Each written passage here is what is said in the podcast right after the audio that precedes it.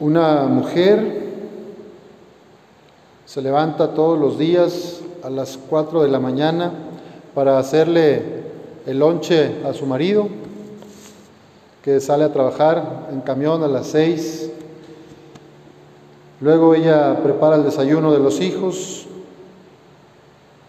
Luego se preocupa de que esté bien la ropa, la conexión a internet para que los niños ya bañados empiecen sus clases, revisa que hayan hecho la tarea, que hayan mandado la evidencia, que la maestra le haya recibido el WhatsApp. Después se tiene que poner a, hacer mandado, se va las compras de emergencia, ahí como puede deja la hija chiquita encargada de la más grande o del más grande, regresa y rápido pone la comida, se pone a cocinar, Luego tiene que estar lista pues para lavar la ropa. El marido no sabemos a qué horas llegue porque está haciendo horas extras últimamente, que no le alcanza con medio sueldo. Pero ella se prepara como si él viniera a comer. No llega, pero le da a los hijos, comen juntos. Y luego en la tarde ella se pone a hacer sus ventas, va ahí a, a cobrar los vales, va a vender los zapatos, eh, o el, Amway, o los Topper, o no sé, una de estas de tienda de casa en casa. Los hijos ahí están haciendo la tarea en la casa, regresa corriendo. Bueno, es la historia de muchas de nuestras mujeres, de nuestras madres, de nuestras hermanas. Son grano de trigo que muere para producir fruto. ¿Sí o no? ¿Son grano de trigo que muere? Esas mujeres? ¿Qué dicen ustedes? Están muriendo para dar vida a otros, ¿verdad? Están haciendo sacrificios, sirviendo a los demás. También el papá, también el que se va a las 6 de la mañana en el camión, porque pasa el camión y ve a la planta, la fábrica o el taller y tiene que hacer horas extras y está agotado, mal comido, mal dormido y regresa y bueno, a veces no encuentra toda la comprensión, ¿verdad?, que buscaba. Eh, ese hombre también, ¿verdad?, también está sufriendo las consecuencias de la pandemia y también está produciendo, sirviendo. No hay que ir muy lejos. El coro que cada domingo se prepara, ensaya entre semana, luego busca las canciones, cuáles son más apropiadas para las lecturas, y luego vienen y cantan. Bueno, son también otro ejemplo de hombres y mujeres que hacen algo por los demás, que animan la liturgia. Y así, cada uno de los servicios y ministerios que prestan en, la parroquia y en su capilla son ejemplo del grano de trigo que muere a su egoísmo para entregar vida a los demás, para ser servidoras y servidores de la misión de Cristo.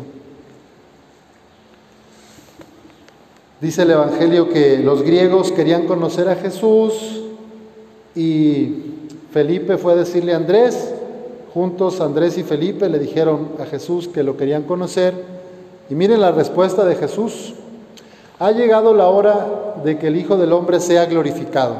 Yo les aseguro que si el grano de trigo sembrado en tierra no muere, queda infecundo.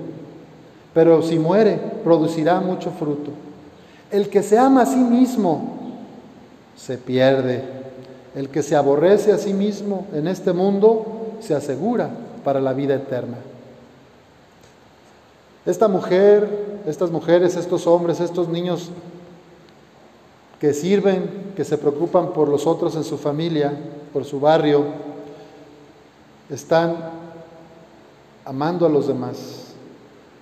Y aborrecerse significa no anularse, significa aborrecer nuestro ego. No es que yo no valga, porque a veces se ha entendido mal. Esto de negarse a sí mismo o aborrecerse no significa que yo no importo, o que yo no soy nadie, o que yo no valgo. Al contrario, eres hija de Dios, eres hijo amado de Dios. Tú y yo valemos la sangre de Cristo, valemos muchísimo. Lo que hay que aborrecer es el egoísmo que a veces tenemos el buscar mi propio bienestar, el olvidarme de los otros y buscar solamente mi interés personal, ¿verdad? Esa es la parte que San Pablo llama el hombre viejo, la mujer vieja. A eso sí hay que aborrecer. El que se ama a sí mismo se pierde. El que ama el hombre viejo, la mujer vieja, acaba solo, aislado y amargado, triste. En cambio, quien aborrece su egoísmo, aborrece esas pasiones desordenadas y se ordena al corazón de Cristo, a la misión del reino, produce mucho fruto. Es feliz porque da vida a otros y los otros también le dan vida a esa persona. Dice Jesús, el que quiera servirme, que me siga, para que donde yo esté, también esté mi servidor. El que me sirve será, será honrado por mi Padre. Y un último punto de este Evangelio que quiero destacar es la humanidad de Jesús. A veces ponemos a Jesús como si todo Él ya lo supiera, estuviera todo ya en su mente, programado, como si estuviera siguiendo un guion de una obra de teatro, ¿no? Que se aprendió de memoria y que cuando nace ya sabe lo que tiene que hacer, decir lo que dice el papelito que le dio el Padre, ¿no? ¿Ustedes creen en ese Jesús? ¿O alguna vez en la catequesis tal vez nos dijeron que Jesús sabía todo y nunca tenía errores o que no tenía miedo, ya sabía lo que iba a hacer? Bueno, aquí el Evangelio dice, ahora que tengo miedo, tengo miedo, le voy a decir a mi Padre, Padre, líbrame de esta hora. Pues el miedo es algo muy humano. Jesús era humano, verdaderamente Dios y verdaderamente hombre. Y aún así, con ese miedo, confió en el amor de su Padre. Que aquí aparece en esta voz que le dice, lo he glorificado y volveré a glorificarlo. ¿Recuerdan hace uno o dos domingos? Vimos la transfiguración. ¿Se acuerdan? Es una manera de confirmar al Hijo en su misión de entrega. Decir, este es el Hijo, escúchenlo. Este es el Salvador. Lo volverá a glorificar ahora ya subiendo a la cruz. Cuando yo sea levantado de la tierra, atraeré a todos hacia mí. Dijo esto indicando de qué manera había de morir.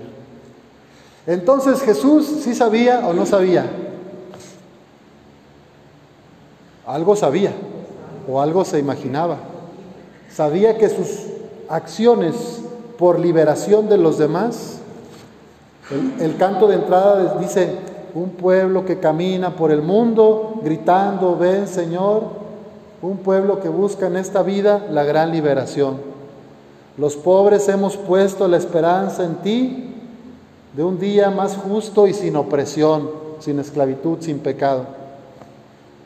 Y en Cristo llega el juicio. Va a ser arrojado el príncipe de este mundo. Pero todavía está el príncipe, el malo, el engañador, el que divide, haciendo el mal entre nosotros. Pidámosle hoy a nuestro Padre que nos dé la gracia, el valor de seguir a Cristo en su pasión, de acercarnos al dolor de los demás, de no tener miedo y quedarnos en nuestro propio bienestar, en nuestra propia inquietud, porque todos tenemos ansiedad, todos tenemos miedo, pero el miedo que nos paraliza es del mal espíritu, es del malo. El miedo que te pone en alerta y que te sensibiliza, ese es el miedo que viene del Padre, del Espíritu Santo. No está mal sentir miedo. El miedo es un, es un sentimiento humano. Cristo mismo dice aquí, ahora que tengo miedo, ¿me voy a rajar? Entonces tú y yo estamos invitados a no quedarnos encerrados en nuestro miedo, que paraliza. aceptar el miedo, nuestra angustia, nuestra ansiedad, pero voltear a ver a los demás. ¿En qué puedo yo servir como instrumento de liberación de los demás? ¿Cómo puedo yo sumarme a esta fuerza del Espíritu de Cristo que trabaja en el mundo? Pues muy bien, yo creo que entre ustedes ya está presente el reino y que ustedes ya están siendo grano de trigo que muere para dar mucho fruto. Que así siga siendo.